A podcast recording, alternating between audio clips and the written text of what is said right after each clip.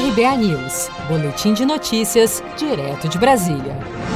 Os senadores devem aprovar nesta terça-feira um convite para que o ministro da Economia, Paulo Guedes, explique a fala de que o Senado cometeu um crime contra o país após rejeitar um veto do presidente Bolsonaro na semana passada. O veto que não permitiria o reajuste de salário a determinadas categorias de servidores públicos na linha de frente do combate à pandemia do coronavírus foi rejeitado pelos senadores, mas mantido pelos deputados federais na última sexta-feira. Na quarta-feira passada, Guedes declarou a jornalistas que, abre aspas, pegar o dinheiro da saúde e permitir que se transforme em aumento de salário do funcionalismo é um crime contra o país. Fecha aspas.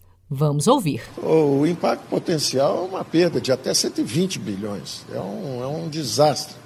É, um, é, um, é, preocupante, porque o Senado é a Casa da República, é onde é, é, os representantes têm que defender a República. Né?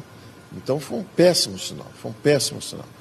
É, no momento em que todos nós estamos debaixo do mesmo teto, estamos dando esse sinal de disciplina fiscal, a economia brasileira está retomando o crescimento, juros estão baixos, economia se acelerando, construção civil indo bem, ah, o Senado dá um, dá um sinal desse, é, não pode.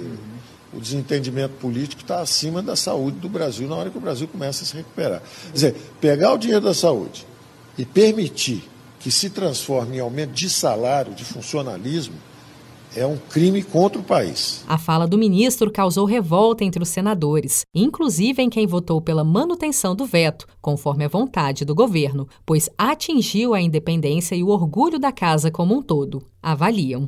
Caso não compareça, um requerimento de convocação deverá ser aprovado. Neste caso, o ministro Paulo Guedes será obrigado a prestar explicações.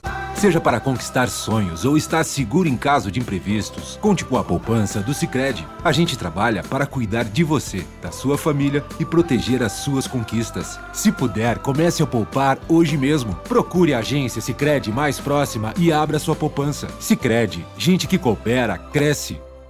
Com produção de Felipe Andrade de Brasília, Daniele Vaz.